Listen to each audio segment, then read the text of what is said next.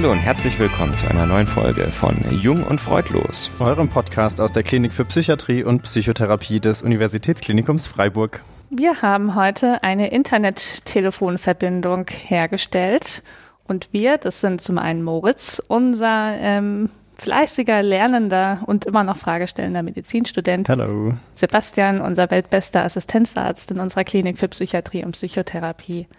Und ich, Ismene, äh, Fachärztin hier in der Klinik für Psychiatrie und Psychotherapie. Super tolle Fachärztin. Super tolle Fachärztin.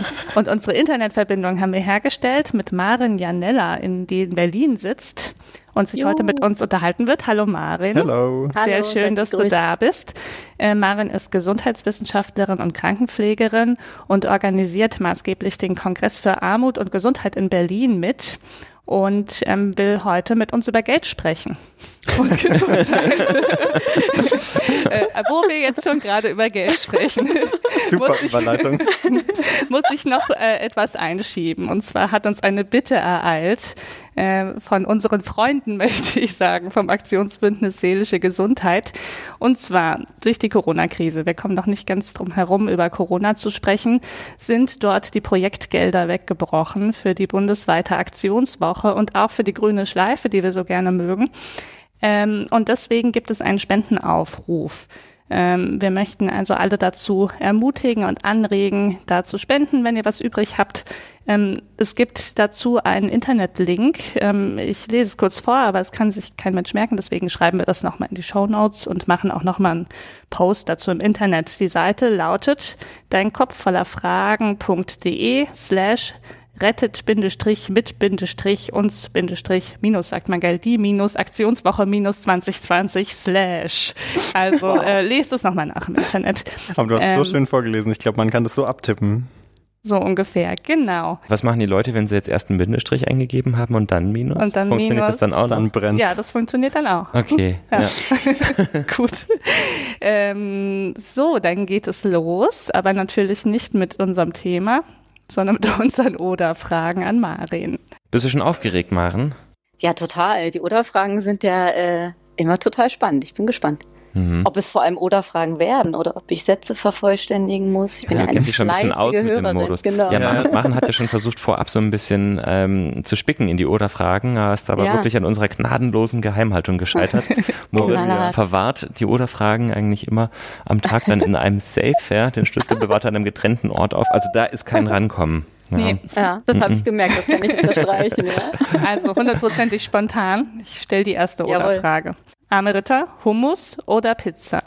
Pizza. Pizza. Ähm, ist natürlich immer ein Klassiker. Wusstet ihr, dass Hummus eines der größten arme Leute essen in der Türkei ist? Also Nein. ich, Wusste ich nicht. Ich dachte immer, das wären Hipster-Wohlhabenden. bei uns ist das so, ne? Ja. Ja, aber wir sind ja auch nicht da, wo Kichererbsen auf der Tagesordnung stehen. Nee, das ne? stimmt. Ich glaube, dass die Mhm. Türkei war. Wahrscheinlich habe ich jetzt eh was ganz Falsches Aha. gesagt. Kann ja wohl sein. Und Pizza mit was drauf? Äh, gerne vegetarisch und eigentlich nur mit Tomate und Käse. Ich glaube, ähm, Margarita heißt sie Margarita. Ja. Genau. Mhm. Ist das nicht zu langweilig? Nee, das Äh, ein bisschen, aber ich mag's total gerne. Ja gut, Langeweile hat ja auch was für sich. Ne? Ist Der nicht Klassiker. Nein, ich glaube, wenn du wissen willst, ob eine Pizzeria gut ist, dann musst Ah, du Pizza dann ist die Margherita Margarita. Ja, das stimmt. Ja. Ah, Das ist wie Also ein, der, ein guter Italiener macht da ein, richt- ein richtiges Feuerwerk das ist wie draus. der Ne? Whisky Sour. Ja, das stimmt. Gut, vielleicht war langweilig jetzt zu hart. So, wer macht weiter? Soll ich die zweite stellen? Mhm. Ja, dann geht's weiter, Maren. Äh, Streetwear, Street Food oder Street Fighterin, müsste ich ja fast sagen. Street Food. Ja? Ja, Und ich da mag dann einfach Pizza dieses Margarita? Setting total gerne.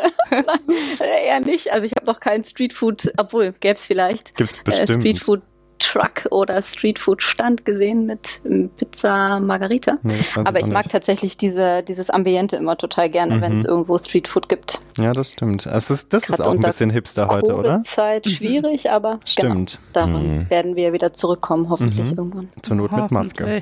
Mhm. Genau. Ich mach weiter mit der dritten und letzten Frage, Maren. Mhm. Wildschwein, Sparschwein oder Hausschwein? Ui. Äh, Hausschwein. Ja? Hast du? Ja. Äh, nee, aber ich finde es, äh, genau, also ich sehe immer wieder in Berlin äh, Menschen mit Hausschweinen ähm, äh, durch den Kiez laufen. Ach krass. Und äh, bin da immer sehr ambivalent quasi, Neugier ja. versus Tierschutz. Aber ähm, find's äh, ja find's einfach spannende Tiere. Die sind einfach mega süß, in, diese kleinen. In Berlin Hausschweine, also das hätte ich jetzt nicht erwartet. Also ich, auch. ich meine ja. in Brandenburg ja, aber in Berlin ja, nicht so weit weg. Ich ja. glaube, hier rüber. Es gibt nichts, was es nicht gibt in Berlin. Hausschweine gibt es ja. auch in Kinderwegen. Ich habe nämlich gehört, in LA werden die Hunde Ui. in meinem Kinderwagen rumgeschoben. Mhm. Das habe ich noch nicht gesehen, aber mit Leine tatsächlich. Oh, ja, du kannst ja auch nicht ein Schwein Leinen. einfach wild rennen lassen in Berlin. Nee. Ja. Hm. So, du hast es überstanden, mit Yay, Bravour alle okay. Oder-Fragen gemeistert und dich ein bisschen besser kennengelernt, oder? Ja, in allen Untiefen, ja. oh Mann, du kennst sogar schon unsere Sprüche, das ja echt fies. Heute fühle ich mich entdeckelt. Nein, Quatsch. Okay, dann kann es jetzt ja losgehen, oder? Auf jeden Fall. Ähm, Maren, du machst mit bei dem Kongress für Armut und Gesundheit, äh, haben wir gerade schon gehört. Vielleicht kannst du uns, bevor wir jetzt ins Thema Geld, äh, wie es mir das so schön angekündigt hat, einsteigen, einmal noch kurz erklären, was muss man sich denn unter diesem Kongress vorstellen? Um was geht's? Ja, ich äh, versuche tatsächlich mal in ein paar Sätzen. Das ist ähm, eine sehr etablierte Struktur ähm, und der Kongress ist tatsächlich mehr als ähm, diese reine Veranstaltung, die einmal im Jahr an zwei bis drei Tagen äh, immer in Berlin, seitdem es ihn gibt und ähm, seit langem auch schon wieder an der Technischen Uni, meistens im März ähm, stattfindet, ähm, sondern wir verstehen uns tatsächlich als Plattform, die das Thema Armut und Gesundheit mit ganz vielen Partnerinnen und Partnern seit 25 Jahren ähm, beackert. Und ähm, das ist auch das Herzstück, ähm, würde ich sagen, dieser dieser ganzen Struktur, dass wir um den Kongress herum sowas konstituiert haben, was wir Programmkomitees nennen. Wir haben 22 Themenfelder im Rahmen des Kongresses von den frühen Hilfen über globale Gesundheit, Gesundheitspolitik, Wohnungslosigkeit You name it, we have it quasi. Ähm, und das sind 150 Kolleginnen und Kollegen aus Wissenschaft, Praxis, Zivilgesellschaft, behördliche Vertreterinnen und Vertreter, die uns über das ganze Jahr hinweg ähm, mit ihrer Expertise zur Verfügung stehen und mit denen wir ganz kleinteilig ähm, das Programm gemeinsam gestalten. Das geht damit los, dass wir uns ein gemeinsames Motto oder einen gemeinsamen Schwerpunkt geben. Das wäre Gender-Aspekte in Public Health gewesen, wenn wir im März hätten tagen dürfen. Ähm, und dann entscheiden wir das einmal und dann gehen wir mit allen 22 Programmkomitees in Klausur und diskutieren, was das für das jeweilige Themenfeld heißt. Also welche Gender-Aspekte treten auf in den frühen Hilfen im Bereich Wohnungslosigkeit, im Bereich Kita-Schule. Mhm. und machen dann so thematische Call for Abstracts, also fassen dann diese Themen und Fragen, die von den Partnern kommen, nochmal zusammen und ähm, schicken die in unsere Community und kriegen dann Beiträge eingereicht.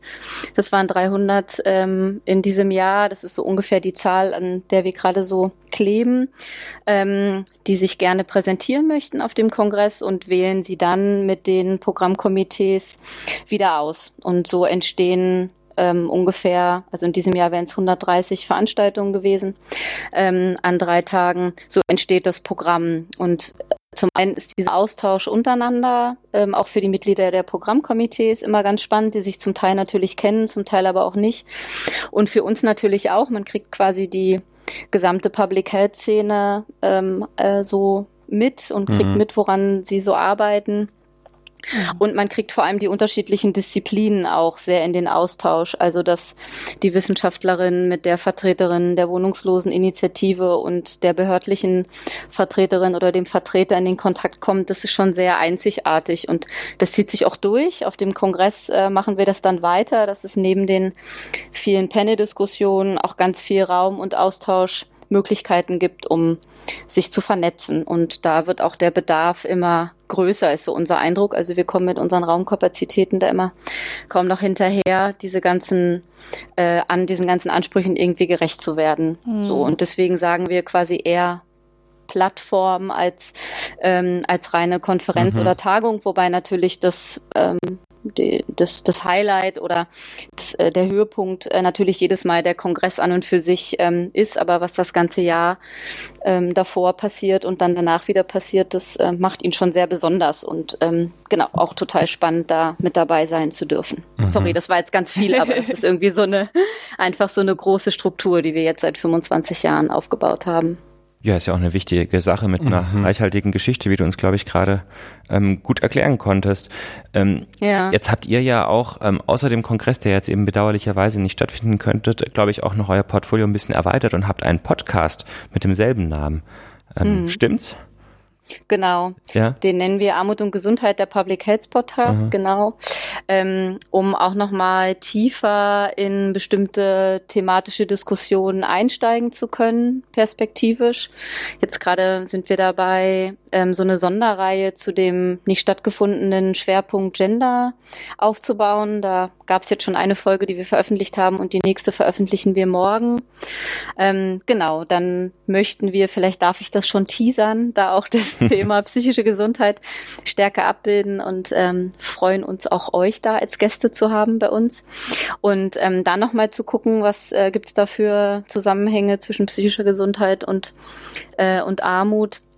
Und insgesamt einfach deutlicher zu machen, ähm, wer, wer ist eigentlich diese Community, äh, was sind das für Partner, die diese Themen beackern, was für Fragen stellen sich da? Und genau, hoffentlich ähm, da einen spannenden Diskurs äh, anzuregen oder abzubilden. Super, dann könnt ihr da draußen ja auch mal reinhören in den Podcast ja, Armut und Gesundheit. Genau. Ähm, du hast es schon angedeutet, ähm, dass es da Zusammenhänge gibt zwischen Armut und Gesundheit. Deswegen beschäftigt ihr euch damit. Jetzt mal ganz plakativ gefragt, sind denn jetzt arme Menschen kränker als reiche Menschen? Ja, absolut, das sind sie. Ähm, und sogar so viel kränker, dass sie auch ähm, deutlich früher sterben. Ähm, das ist statistisch total gut belegt, dass Armut krank macht und tatsächlich Lebensjahre kostet. Und es gibt so zwei Zahlen, die seit Jahren eigentlich stabil bleiben. Und das sind die Unterschiede in der Lebenserwartung zwischen Männern und Frauen, zwischen dem höchsten, ähm, wir nennen das so ein bisschen sperrig, sozioökonomischem Status, ähm, kann, kann ich gleich mhm. noch mal ein bisschen mehr zu sagen, und dem niedrigsten. Ähm, und der liegt zwischen Männern und Frauen des, genau, der höchsten Einkommensgruppe und der niedrigsten Einkommensgruppe. Bei Männern bei elf und bei Frauen bei acht Jahren. Und ähm, damit nicht genug, äh, dass mhm. sie äh, früher sterben. Sie sind halt auch viel, viel kränker. Menschen, mhm. die in Armutslagen leben. Sie haben zum Beispiel ein zwei- bis dreifach erhöhtes Risiko an chronischen Erkrankungen zu leiden und dann auch daran zu versterben, sowas wie Herzinfarkt, Schlaganfall oder Diabetes. So. Und das ist schon über die Jahre, wir sind im ganz engen Austausch da immer mit dem Robert-Koch-Institut auch, die ja ihre eigenen Gesundheitsservice haben und bundesweit repräsentativ dazu auch Erhebungen machen. Und das ist seit 20 bis 30 Jahren auch relativ stabil, dass es einfach diese Ungleichheit gibt und dass sie sich einfach so manifestiert hat und für uns Grund genug, da immer wieder auch darauf hinzuweisen und nach Auswegen zu suchen.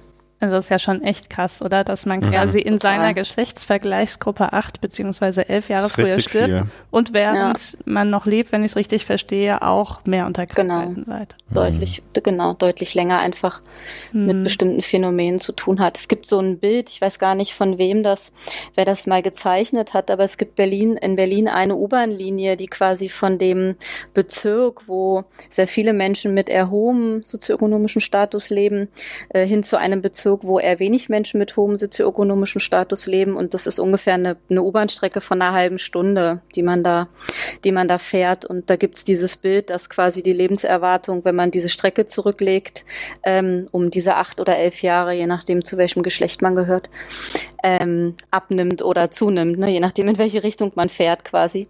Ähm, also das ist schon, genau, es sind einfach sehr eindringliche Bilder, ähm, die man immer wieder zeichnen kann. Kannst du ganz kurz noch den sozioökonomischen Status erklären? Auf jeden Fall. Das ist quasi eine, eine Kennziffer, die verwendet wird in der Gesundheits- und Sozialberichterstattung, die wir und die wir in den Gesundheitswissenschaften verwenden.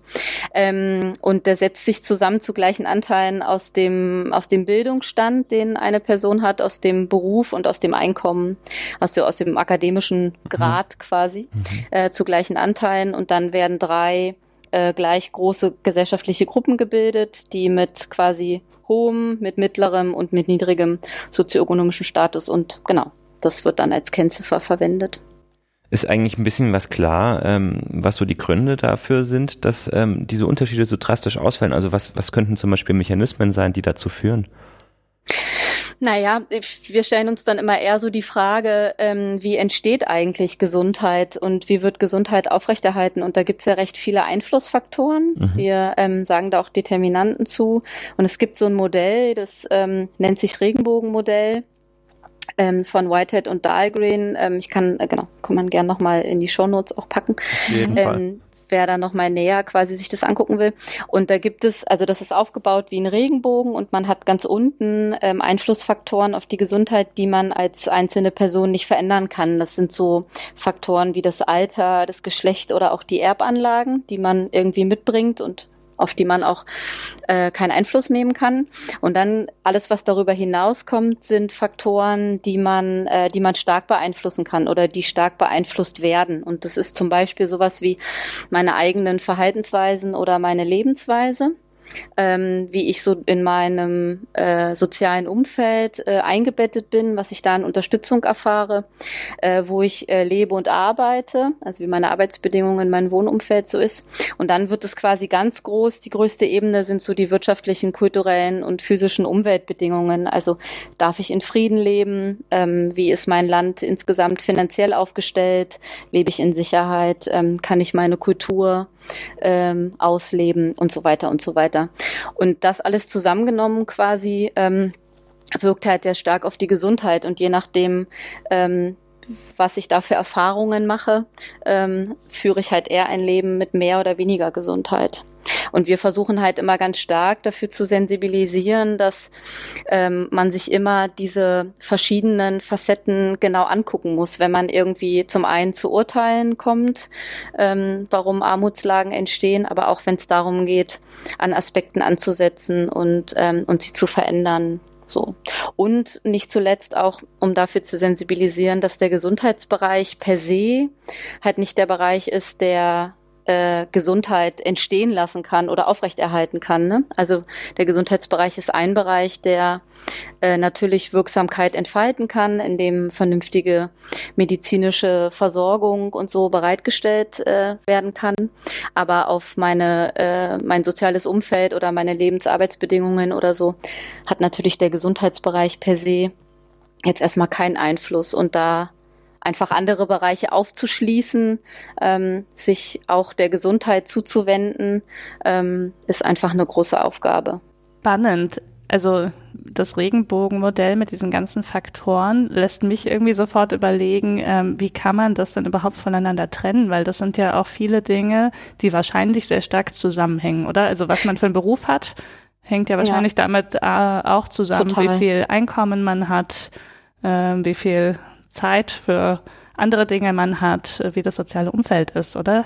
Total, die Nachfrage ist total richtig. Ähm, genau, das ist alles überhaupt nicht trennscharf, ähm, sondern ist natürlich ganz eng auch äh, miteinander verwoben, auf jeden Fall, und hängt total eng äh, miteinander zusammen. Deswegen ist ja quasi dieses ressortübergreifende und gesamtgesellschaftliche, was wir immer versuchen so zu postulieren, äh, ja so entscheidend. So, weil man kann irgendwie an einer Stellschraube versuchen, irgendwie anzusetzen. Aber genau, es hat, hängt einfach alles miteinander zusammen. Aber könnt ihr eine Richtung vorgeben, sozusagen, kann man sagen, macht Armut krank oder macht Krankheit arm?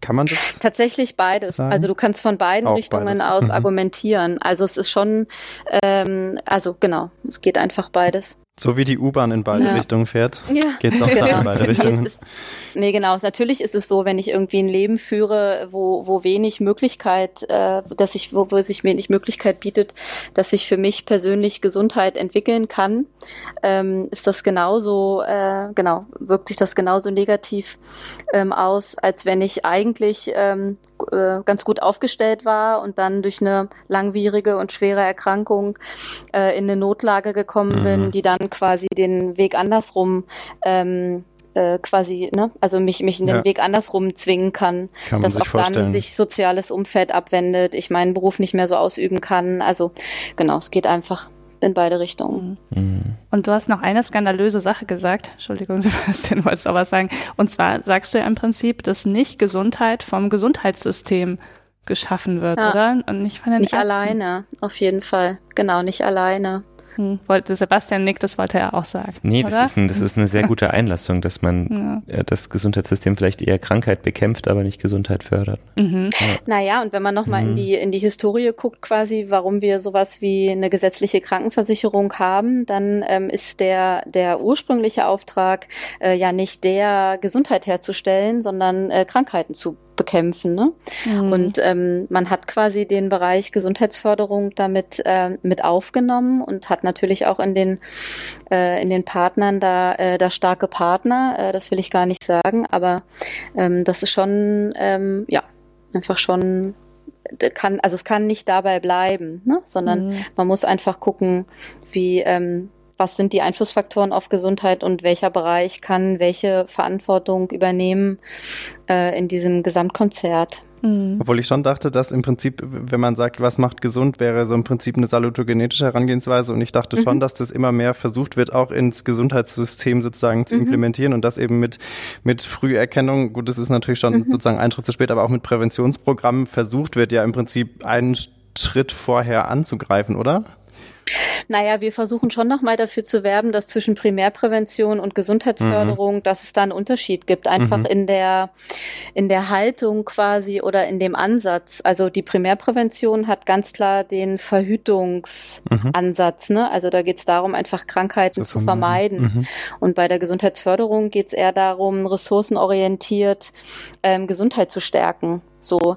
Und das kann, kann einem so ein bisschen als doppelzünglich ausgelegt werden oder so. Oder als, ähm, naja, so trennscharf kann man es nicht machen, aber es ist tatsächlich von der ganzen Vorgehensweise, mhm. ähm, ist das eine ganz andere Haltung.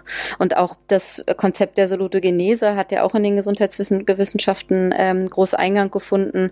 Und was da viele als äh, so besonders oder, oder toll ähm, äh, diesem, an diesem Konzept finden, ist ja, dass, dass, gesund, dass Gesundheit, Krankheit immer auf einem Kontinuum steht, ne? Und mhm. dass man immer beide Anteile quasi hat und je nachdem, äh, in welcher Lebensphase man gerade ist oder wie die Belastungen um einen herum gerade so aussehen, befindet man sich halt mehr auf dem einen oder mehr auf dem anderen, aber man wird halt nie ganz krank und nie ganz gesund sein, außer ähm, man, man ist quasi kurz vorm Tod oder man, man ist gestorben quasi, ne? hat man natürlich keine gesunden Anteile mehr, aber ansonsten ähm, wird das immer, äh, ist das ja immer, hat man ja immer beides. Mhm. So. Und das einfach zu wissen und in den Gesundheits, in der Gesundheitsförderung halt eher ressourcenorientiert ähm, vorzugehen und das nicht das Ziel ist, ähm, in erster Linie Krankheit zu verhindern, sondern tatsächlich Gesundheit zu fördern. Das ist schon nochmal ein ganz anderer Ansatz. Das würde jetzt plakativ also bedeuten, wenn ich jetzt einen primärpräventiven Ansatz wähle und Diabetes verhindern will, dann würde ich zum Beispiel Zuckergetränke verbieten.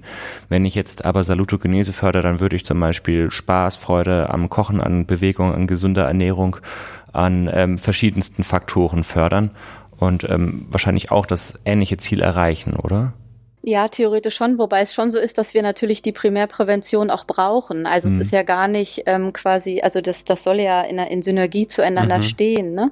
Also die großen Public Health Maßnahmen, die es schon gegeben hat oder die es auch aus meiner Sicht äh, weiterhin bräuchte, sind ja schon auch so große politische Entscheidungen. Also ihr könnt euch vielleicht auch noch dran erinnern, dass ihr als Kind zum Beispiel in, in Autos äh, kein Gurt ähm, äh, ummachen musstet. Also ich kann mich da auf jeden Fall noch total gut dran erinnern, dass ich irgendwie hinten auf der Rückbank rumgeturnt bin und so. Und dann hat man irgendwann mal äh, wahrgenommen, wie viel Verkehrstote ähm, es gegeben hat und hat sowas wie eine Gurtpflicht eingeführt. Mhm. Ne? Es gibt mhm. andere Länder, die, äh, die entschieden haben, dass äh, das Zucker nochmal anders besteuert wird. Äh, wir haben in Deutschland entschieden, dass wir mit Tabak nochmal anders umgehen wollen, äh, als wir es bislang tun. Das alles nicht so weitreichend, wie man, äh, wie man sich das wünschen würde, aber ähm, trotzdem hat man da, hat man da große äh, quasi politische Entscheidungen ja auch schon getroffen an der einen oder anderen Stelle. Und das, ähm, das würde man ja alles gar nicht, äh, gar nicht missen wollen. Also es braucht schon auch ähm, diesen ganz klassischen präventiven Ansatz, sowohl primär, sekundär als auch tertiär, ne? So auf jeden Fall, das, da würde man überhaupt nicht gegen argumentieren, aber es braucht halt quasi auch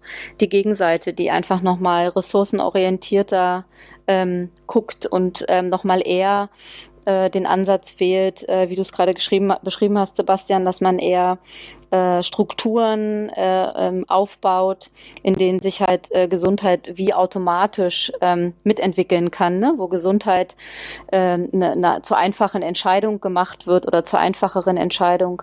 Mhm. Ähm, genau. Könnte man also auch so ein bisschen sagen, Salutogenese ist jetzt eben nicht spezifisch, während Primärprävention sich immer auf be bestimmte Objekte bewegt. Sebastian, das klingt jetzt sehr kompliziert. Kannst du das bitte nochmal HörerInnen Genau, also ähm, Salutogenese ist, glaube ich, dann wohl eher einfach ein allgemeiner äh, mhm. Gesundheitsbegriff, der gefördert wird und der jetzt eben bei der Primärprävention haben wir davon gesprochen, ähm, Cola zu verbieten, um Diabetes zu verhindern. Das ist ja was ganz ähm, ganz ja. klares, äh, definierbares und die Salutogenese ist eben, glaube ich, eher weitreichender und beschränkt sich nicht nur auf die Verhinderung von wenigen Krankheitsbildern, sondern es geht in eine ganz generelle Richtung.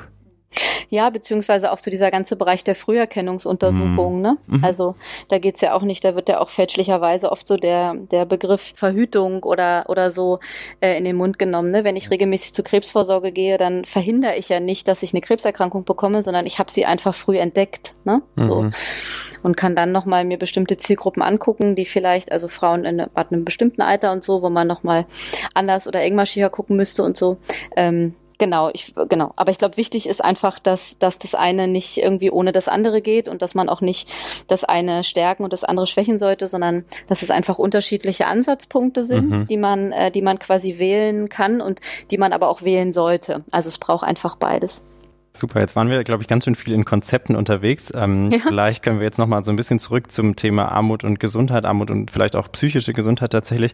Und zwar haben wir hier im Podcast schon häufig über Stigmata gesprochen und die, die Stigmatisierung von, von Menschen, äh, einmal vielleicht mit somatischer, also körperlicher Krankheit, aber auch mit psychischer Krankheit. Ähm, wie ist es denn, äh, oder wie, wie ist es nach eurer Sicht, ähm, welche Rolle nimmt Stigmatisierung in Bezug auf ähm, Armut ein? Sind ärmere Menschen besonders stigmatisiert und hat das Stigma vielleicht in dem Fall auch noch weitere negative Auswirkungen? Also ich würde sagen, ganz stark spielt das eine Rolle. Also arme Menschen sind ähm, aus meiner Sicht äh, total stigmatisiert. Wenn ich so mitbekomme, was für Bilder ähm, von Menschen in Armutslagen gezeichnet werden, das sind irgendwie die faulen Transferleistungsbezieher, die alle irgendwie nur zu dumm sind, sich um ihre eigene Gesundheit zu kümmern. Ich überspitze jetzt mal. Ähm, das ist äh, das, was ihnen im extremsten Fall passiert. Ne? Ähm, da gibt's ja ganz viel Graustufen ähm, darunter, aber ähm, häufig wird halt dieses Bild irgendwie bemüht und das entspricht zum Beispiel überhaupt nicht dem Bild, ähm, was ich habe. Wir haben auch als Arbeitsgemeinschaft für Gesundheitsförderung arbeiten wir in diversen Projekten mit Partnern zusammen, die äh, mit Menschen in Armutslagen arbeiten oder sind auch direkt selber über ähm, Befragungen und Fokusgruppen und ähnliches im Kontakt mit Menschen in Armutserfahrung und da zeichnet sich für mich äh, ein komplett anderes Bild. Ich, ich erlebe eher Menschen, die äh, ähm, deren Gehalt so gering ist, dass sie irgendwie aufstocken müssen oder dass sie mehrere Jobs haben, um über die Runden zu kommen, die in Wohnungen leben, die eher nicht in ruhigerer Lage sind und wo wenig Grün vor der Tür ist, die in psychisch oder körperlich ziemlich anspruchsvollen Jobs äh, arbeiten, also entweder irgendwie im Akkord oder äh, körperlich äh, nochmal anders schwer.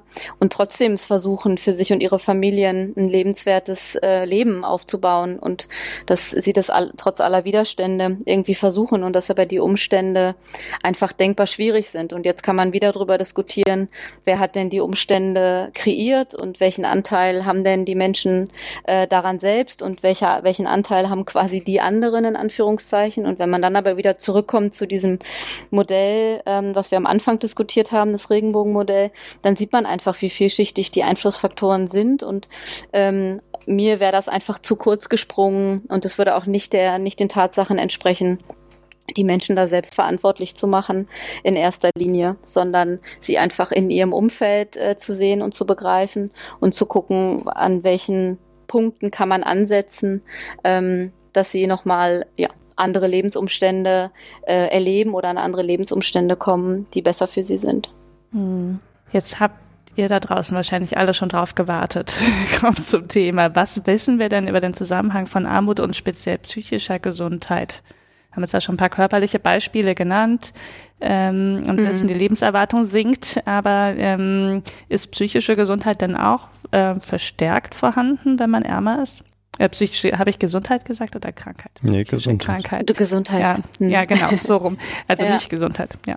Ja, äh, da bin ich auch vor allem echt auf eure äh, Erfahrungen nochmal gespannt, äh, ob ihr in der Klinik da auch Unterschiede wahrnimmt. Aber ähm, äh, das bin ich, genau, bin ich einfach keine ausgewiesene Expertin. Aber ich habe nochmal in so Studien geguckt, wie zum Beispiel die vom Robert-Koch-Institut zur Kinder- und Jugendgesundheit, also die KIK-Studie.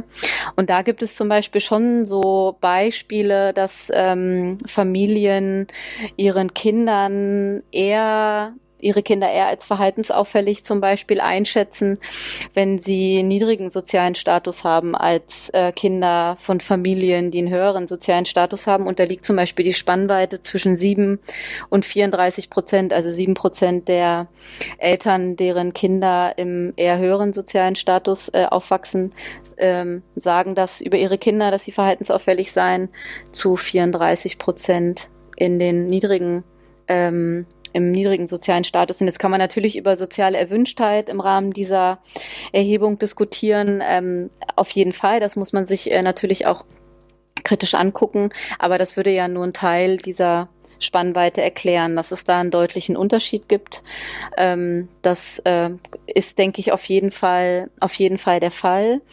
Und dann habe ich noch mal in der Studie zur Gesundheit Erwachsener in Deutschland, in der DEX-Studie vom RKI, die Kennziffer gefunden, dass ähm, Menschen mit niedrigem sozialen Status ähm, zu 15 Prozent ähm, ungefähr Anzeichen einer depressiven Symptomatik ähm, haben, wohingegen das bei Menschen mit höherem Status nur sechs Prozent sind. Und mhm. da, aber das könnt ihr viel besser einschätzen, ähm, das ist, glaube ich, auch ähm, ein bisschen ähm, stabiler quasi in, in, in der Erhebung als ähm, diese, diese vermittelte Aussage, die die Eltern über ihre Kinder ähm, treffen in dem, in dem ersten Beispiel. Aber ja, ähm, das wissen wir quasi äh, aus, den, aus den Studien ähm, über den Zusammenhang zwischen Armut und psychischer Gesundheit und er ist wie bei den organischen Erkrankungen einfach mhm. vorhanden, der Unterschied. Haben natürlich auch ein bisschen recherchiert im Vorfeld. Was man sagen muss, ist, dass das ja ähm, eine Beziehung ist, ähm, Armut und Gesundheit und vor allem auch psychische Gesundheit, die ähm, gar nicht so leicht zu untersuchen ist eben wegen dieser Überschneidung, die wir vorhin besprochen hatten. Mhm. Also es ist natürlich ganz schwierig, ähm, diese äh, diese konfundierenden Faktoren, also das heißt, äh, die Faktoren, die zusammenhängen, zum Beispiel mit Armut, ähm, da rauszurechnen. Also ähm, deswegen ähm, ist es, ähm, wie so oft, finde ich, gar nicht so einfach, da ganz pauschal mhm. was zu sagen, mhm. ohne was Falsches zu sagen.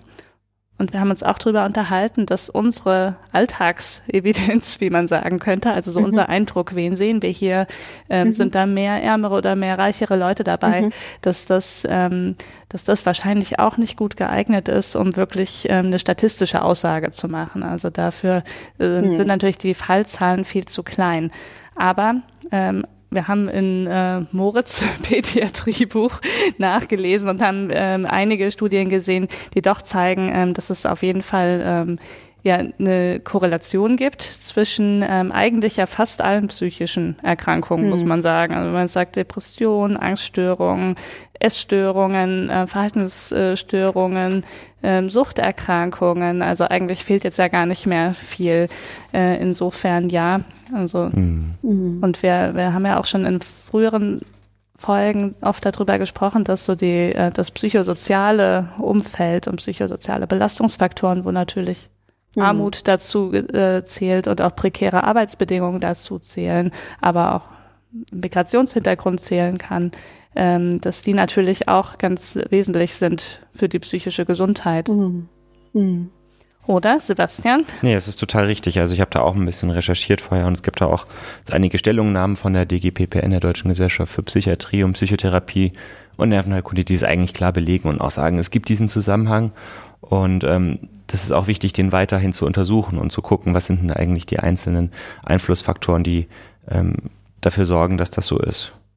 Na und ich finde, ich finde, es ist schon auch eine totale Errungenschaft, auch ähm, also insgesamt von dem von dem ganzen Feld der ähm, der, der Psychotherapie ähm, finde ich, dass äh, unheimlich viel Aufklärungs- und Unterstützungsarbeit äh, geleistet worden ist, um auch Zugänge für Menschen, zum Beispiel in Armutslagen, nochmal äh, überhaupt zu ermöglichen. Also wenn ich alleine so in meinem Umfeld und das ist jetzt genau auch meine ganz persönliche Evidenz, aber quasi quasi in meinem Umfeld so ein bisschen gucke, ähm, wie man inzwischen mit dem Thema psychische Gesundheit äh, und, und psychische Krankheit umgeht, mit, äh, mit Therapie, ähm, mit Aufenthalt in Kliniken und so, dann, ähm, dann ist ja insgesamt einfach in der Gesellschaft heute, ich finde das total wichtig, dass ihr da auch immer wieder darauf hinweist und dass es da immer wieder äh, auch noch viel, dass es da viel zu tun gibt. Aber trotzdem habe ich das Gefühl, dass da schon einiges passiert ist, so mhm. einfach auch so Stigmatisierung abzubauen und alles, was, äh, was quasi auf dieser Ebene passiert, wirkt sich natürlich unmittelbar äh, sofort aus auf die Menschen, die, ähm, die vom Zugang her äh, noch mit die meisten Schwierigkeiten hätten, weil sie entweder noch mal stärker gegen Stigma kämpfen müssen oder weil sie per se einfach den Zugang ähm, nicht so einfach bekommen, weil sie sich nicht so gut selbst informieren können oder ähm, oder genau nicht auf die Idee kommen quasi, dass das, was sie plagt, äh, irgendwie behandelbar ist. Ne? So, mhm. also da gibt's ja die Hunde, die tausendsten ähm, Aspekte so, aber ja. Du hast schon super Überleitung gemacht zu dem, was ich gerne fragen würde. Und zwar, du hast vorhin ja so ein bisschen, als du das Bild gezeichnet hast, geschildert, dass viele Leute zum Beispiel mehrere Jobs annehmen müssen, um halt sich äh, über Wasser zu halten. Und das lässt einen ja schon an so eine Form der Belastung denken, dass man sich vielleicht vorstellen kann, dass es eben besondere Mensch, äh, Herausforderungen gibt für die Menschen, die in Armut leben. Gerade auch im Hinblick so auf Selbstfürsorge oder Fürsorge ihrer psychischen Gesundheit. Kannst du das mhm. nochmal so ein bisschen konkretisieren und, und gibt es da auch spezielle Angebote, die das adressieren? Naja, also ich glaube, grundsätzlich kann man sagen, dass ähm, wenn die Belastungen im Leben insgesamt einfach sehr hoch sind, dass Gesundheit immer was ist, was irgendwie hinten runterfällt. Ob das jetzt die körperliche Gesundheit ist oder die psychische Gesundheit. Mhm. Man ist irgendwie in so einem Hamsterrad und versucht sein Leben irgendwie zu organisieren und dann kommen gut gemeinte Ratschläge von der Seite, ähm, dass man irgendwie mal mit dem Rauchen aufhören sollte, gegebenenfalls mal äh, sich anders ernähren sollte, Sport Sport machen sollte. Und dann kommt man in seinen, in seinen Kontext zurück und ähm, die Raucherpause ist die einzige fünf Minuten äh, Situation, in der ich mich mal äh, auf den Balkon zurückziehen kann und nicht in einer für mich anstrengenden Situation bin. Ich will jetzt überhaupt nicht Rauchen äh, beschönigen und auch nicht ähm, irgendwie dazu dazu auffordern, sich nicht gesundheitsförderlich zu verhalten. Aber ich glaube, dass es total wichtig ist, ähm, das, was man insgesamt sich so gesellschaftlich vorstellt oder mittelschichtsorientiert äh, so vorstellt von, von einem gesundheitsförderlichen Leben, dass man das eins zu eins übertragen kann auf, äh, auf Menschen in, in Armutslagen, sondern dass da Gesundheit wirklich was ist, was sich automatisch einstellen würde, wenn sich die Lebensumstände ändern würden. Mhm. Ähm, und wenn einfach der Job, der eine Job zum Leben reicht, ähm, die Wohnung bezahlbar ist, ähm, die Kinderbetreuung adäquat ist, ähm, so und ich mir einfach ein, ein vernünftiges Mittagessen irgendwie leisten kann. So, dann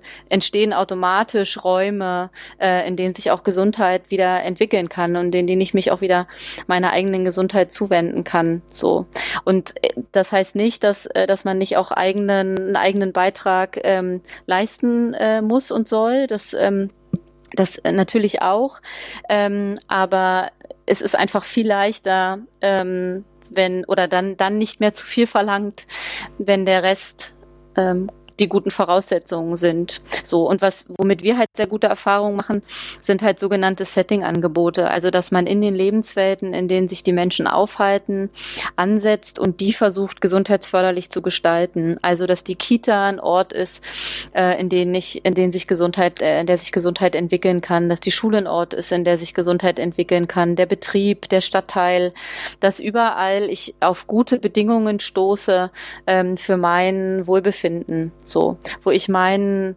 ähm, meinen Ressourcen entsprechend äh, und meinen Möglichkeiten entsprechend äh, gefördert werde und mich entwickeln kann und dann entwickelt sich auch Gesundheit. Und der der Kooperationsverbund, also nur noch, wer das nochmal genau wissen will, der Kooperationsverbund Gesundheitliche Chancengleichheit hat auf seiner Internetseite äh, eine Praxisdatenbank, die sehr zu empfehlen ist, wo man über Suchfunktionen ähm, nach äh, zum Beispiel Projekten oder Themen recherchieren kann. Und ich habe vorhin mal ähm, den Suchbegriff psychische Gesundheit eingegeben und habe 765 Treffer erhalten. Also das Thema psychische Gesundheit im Soziallagenbezug quasi mhm. ist auf jeden Fall eins, wo es sehr viel gibt an, an Ansätzen und an Partnern ähm, und wo man sich einfach über die Seite mal schlau machen kann. Super, Sehr gut. können wir auch verlinken. Wir, auf jeden Fall. Wir sammeln ja, ja. Shownotes ohne Ende heute. Ja, gerne. Klingt auf jeden Fall nach einem sehr schlauen Ansatz. Ich habe mich gerade ja. auch gefragt, wenn jemand drei Jobs hat und dann vielleicht noch Kinder, ähm, wann geht man dann bitte schön jemals zum Arzt und zur Vorsorge? Ja.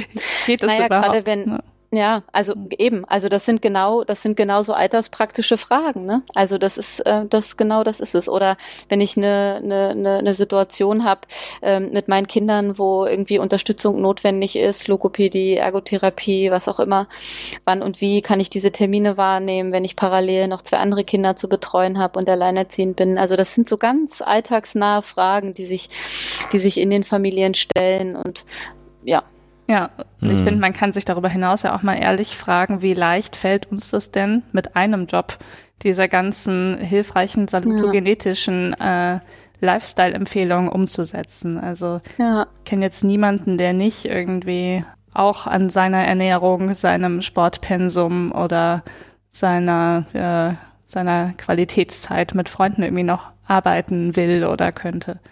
Also es ist wirklich schwer vorstellbar wie das mhm. in so prekären Bedingungen überhaupt gehen soll.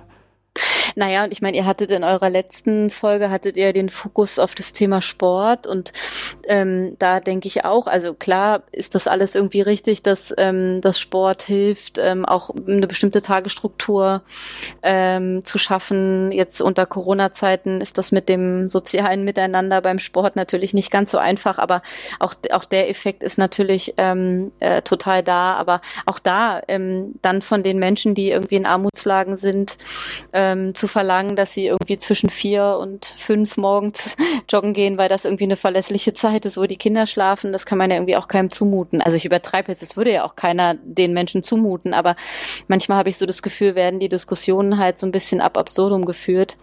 Ähm, und gehen so total vorbei an den an den Lebenswelten ähm, der Menschen so. Ich höre jetzt auch immer wieder ähm, häufig, dass ähm, es ihm auch um Kinder geht. Also wir verschiedene Szenarien mhm. aufmachen, in denen Menschen einfach auch noch eine Kinderbetreuung zu leisten haben. Ich stelle mir jetzt auch mal vor, wie ist das jetzt zum Beispiel für eine alleinerziehende Mutter, die jetzt nicht mal einen Job haben muss, aber drei Kinder da versorgt. Die hat ja eigentlich mhm. auch gleich drei Jobs auf einmal. Das macht es ja auch mhm. nochmal schwierig. Wie geht's eigentlich Mutter? Wie geht's Kindern dabei? Was wissen wir eigentlich? Was, also wie groß ist denn die Rolle von den Kindern in dem ganzen System? Naja, also was wir wissen, das ist ja äh, bei der psychischen Gesundheit so und auch bei der körperlichen, dass sich so Risiken kumulieren. Ne? Also dass es nicht darum geht, dass man in seinem Leben mal äh, eine Phase, in der mal irgendwas schwierig war und man mal ein bisschen jonglieren musste, dass sich das gleich negativ auf die Gesundheit auswirken äh, muss und vor allem längerfristig äh, nicht unbedingt Konsequenzen haben muss. Aber das Dauerhafte, also dass man immer über seine Ressourcen, äh, wenn man immer über seine Ressourcen geht oder einfach Belastungen und Ressourcen äh, nie eigentlich äh, ernsthaft im Einklang stehen, sondern man eigentlich immer so ein Defizit äh, mit sich rumschleppt, ähm, dass sich das sehr negativ auswirkt ähm, auf die auf die Gesundheit. Und da sind Kinder ja noch relativ ähm, un bedarf. Also das sind quasi noch die gesündeste Bevölkerungsgruppe, ne, die wir, die wir quasi haben, weil sie einfach noch nicht so viel Leben hatten, wo sich, wo sich viel kumulieren kann. Und deshalb ist es so entscheidend, dass wir äh, so früh wie möglich mit diesen ganzen Ansätzen ähm, beginnen und dass wir eigentlich schon Frauen in der Schwangerschaft ähm, versuchen zu, ja, zu unterstützen, zu sensibilisieren, ähm, zu befähigen ähm, äh, in, eine, in eine Situation zu kommen, dass einfach solche Risiken äh, nicht entstehen. So, selbst also für sich selbst und ähm, für die Kinder auch nicht. So. Und dann finde ich es halt total wichtig, immer wieder zu sagen, dass irgendwie Kinder zu stärken und zu unterstützen einfach kein nice to have ist, sondern das ist ihr Recht. Das ist über die UN-Kinderrechtskonvention geregelt. Äh, in Deutschland gibt es gerade eine sehr erfolgsversprechende Initiative, dass die Kinderrechte auch ins Grundgesetz kommen, weil Kinder einfach keine kleinen Erwachsenen sind ne, und auch nicht so behandelt werden sollten und nochmal einen ganz besonderen Schutz brauchen und einfach wirklich ein festgeschriebenes Recht auf eigene Perspektiven und Chancengerechtigkeit. Ja, ganz wichtig. Sag ich jetzt mal aus der Perspektive des vielleicht Pädiaters. Genau, so, äh, ich würde vorschlagen, ähm, die ähm, Moritz ähm, intelligente Theorien zum Zusammenhang zwischen Kinderarmut und psychischer Gesundheit, die heben wir uns auf für nächste Woche, wenn wir bei euch hm. zu Gast sind. Ja, ja. Genau. Gerne. Genau. Ähm, ja, du hast ja schon ein bisschen erzählt, ähm, wo, ähm, wo Handlungsbedarf ähm, ist, ähm, quasi in der Gesundheitsförderung bei Armut. Ähm, Gibt es denn irgendeinen Punkt, wo du sagen würdest, da ist ganz besonders ähm, Bedarf, dass äh, sich irgendwas verändert im System? Ja, also ich glaube tatsächlich, man könnte so ganz viele Anknüpfungspunkte wählen, aber ich finde ähm, so sehr wichtig ähm, den Zugang ähm, erstmal. Ähm, ich hätte wirklich so den Wunsch, dass es einfach Normalität wird, dass jeder die Hilfe bekommt und die Unterstützung, die er braucht. Ähm, und wir sagen da immer so ganz sperrig zu, dass das alles niedrigschwellig äh, vorgehalten äh, werden soll, dass man also leicht, ähm, also dass man über keine Schwelle muss quasi, um ähm, um Hilfe zu bekommen, sondern dass das ähm, ja, dass mir das, äh, dass mir das gelingt jederzeit. Und häufig gibt es so den Eindruck, dass das, dass das doch so ist, weil wir alleine in unserem äh, Sozialsystem und in unserem äh, Krankenversorgungssystem ähm, ja schon an vielen Stellen wirklich so eine Vorreiterrolle haben in Deutschland. Aber das macht es für mich immer noch mal besonders dramatisch, wenn sich einfach diese Zahlen in der Lebenserwartung nicht ändern ähm, oder wir einfach so ein hohes Kinderarmutsphänomen haben, auch in Deutschland, äh, oder immer mehr in Altersarmutsphänomen rutschen. Ähm, das, das macht so dramatisch. Und ich fände toll, wenn wir da hinkommen, dass, ähm, dass jeder einfach, also dass wir tatsächlich zu einer, zu einer tatsächlichen Chancengerechtigkeit hinkommen, dass jeder einfach die Möglichkeiten bekommt, die er braucht, um selber Entscheidungen für sich und seine eigene Gesundheit treffen zu können. Und wenn die dann negativ ausfallen, also wenn ich mich dann quasi trotz allem äh, dagegen entscheide, ähm, äh, mit Gesundheit, die mir quasi offeriert wird, äh, das anzunehmen, dann sind wir irgendwie in einer ganz anderen Diskussion und da kann ich irgendwie viel besser mitleben als ähm, mit dem Wissen, ähm, dass äh, genau einfach diese Chancenungleichheit gerade da ist und dass, ähm, dass Gesundheit ähm, nicht nicht entstehen kann ähm, in bestimmten Umständen, Kontexten. Mhm. Ganz konkret mit Chancengleichheit meinst du dann mehr Aufklärung oder wie würde man ganz konkret diese Schwelle so senken, dass alle die Chance auf gleiche Gesundheit haben? Naja, dass man sich nochmal genauer anguckt, ähm, was einfach Menschen in besonderen äh, Bedarfslagen brauchen. Also ich finde, dass wir uns so einen ausgeweiteten, prekären Beschäftigungssektor weiterhin irgendwie gönnen, das finde ich ist eigentlich, ähm, also ist eigentlich ein Unding, ne? Und dass wir jetzt irgendwie Pflegekräfte beklatschen, ähm, statt sie angemessen zu bezahlen und ihnen angemessene Voraussetzungen bereitzuhalten. Und ich finde jetzt auch, wenn wir nicht zu sehr auf, ähm, auf Covid eingehen wollten, aber ich finde, diese Pandemie ist ja auch nochmal wie ein Brennglas einfach auf die Ungleichheiten und man sieht genau, welche Personengruppen betrifft es jetzt äh, besonders. Es sind einfach die Menschen in, in den besonderen Beschäftigungsverhältnissen, die jetzt gerade keinen Job mehr haben, weil sie nicht übers Homeoffice ähm, arbeiten können. Ähm, es sind die Menschen in der Pflege, die ähm, in, in doppelter, doppelter Belastung sind. Sie sind zum einen dem besonderen Ansteckungsrisiko ausgesetzt ähm, und zum anderen ähm, so haben wir einfach zu wenig ähm, für diesen Job und sie sind auch noch schlecht bezahlt. Ne? Also da kumuliert sich jetzt auch wieder irgendwie ganz viel. Und wenn wir es da schaffen würden, ähm, den, den Leuten von, von klein auf die Möglichkeit zu geben, sich, äh, sich tatsächlich ihren Fähigkeiten und Ressourcen entsprechend irgendwie entwickeln zu können und dass sie tatsächliche, tatsächliche Chancen vorfinden und an den Stellen, an denen das ähm, über die, über die eigene Familie oder das eigene Umfeld ähm, nicht ganz so möglich ist, wie man sich das wünschen würde, dass man in den, in den Einrichtungen, wo die Kinder zum Beispiel sich dann aufhalten, dass man da guckt, bestimmte Dinge kompensatorisch ähm, sich anzugucken. Also dass Kinder, die die deutsche Sprache nicht so gut sprechen, da die Unterstützung erhalten, aufschließen zu können. Ne? Dass Kinder, die in Familien groß werden, wo psychische Erkrankungen vorliegen, dass es da Möglichkeiten gibt, dass Kinder Entlastung erfahren. Ne? Dass man aber natürlich auch guckt, dass man die Systeme damit nicht überfordert. Ich kann nicht von einer Erzieherin erwarten, dass sie, dass sie das alles irgendwie leistet, sondern dass man dann eher in multidisziplinären Teams arbeitet, dass man guckt, was ist genau die Bedarfslage gerade und wie kann man an welcher Stelle unterstützen, weil Kinder, also gerade finde ich Kinder, also alle Menschen, aber Kinder ja nochmal, äh, weil sie einen besonderen Schutz brauchen, haben das einfach, äh, haben das einfach verdient. Das ist einfach ihr Recht betrifft im Prinzip also weit mehr als nur das Gesundheitssystem, mhm. sondern eigentlich Absolut. alle ja. äh, alle ja, politischen Systeme. Das ist eine, ist eine gesamtgesellschaftliche Frage. Mhm. Ne? Und wenn du schon das Brennglas, ja. äh, was die Pandemie wirft, erwähnst, möchte ich natürlich auch nicht unerwähnt lassen, dass es an griechischen Flüchtlingslagern immer noch katastrophale ja. Zustände gibt und die Menschen, die nicht mal den Zugang zu unserem Gesundheitsmarkt haben, unter grausamsten Bedingungen ihres Schicksals harren. Und ich glaube, das ist was, was wir als Gesellschaft auch nicht vergessen dürfen. Ja. Naja, und selbst wenn das mit den, mit den 50 Kindern äh, als Anfang bezeichnet wurde, aber das hätten wir allein in Berlin gestemmt. Ne? Mhm. Also das finde ich sind dann halt auch so, naja, aber das machen wir jetzt nicht auf. ja, da hast du recht, das ist ein großes Fass. Ja. ja.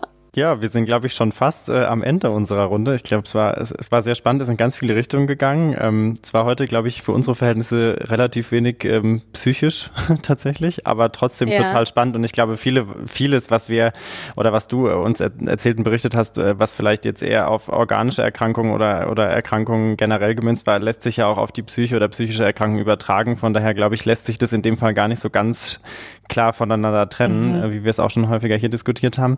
Ähm, wir fragen am gerne, gerne am Schluss immer nochmal unsere äh, Gästin oder unseren Gast so ein bisschen nach der Botschaft, die sich die Hörerinnen und Hörer vielleicht merken sollen. Und deswegen, Maren, mhm. unsere Frage an dich. Was würdest mhm. du denn sagen, sollten sich unsere Hörerinnen und Hörer jetzt äh, merken zum Thema Armut äh, oder Armutssituation und psychische Gesundheit oder Gesundheit?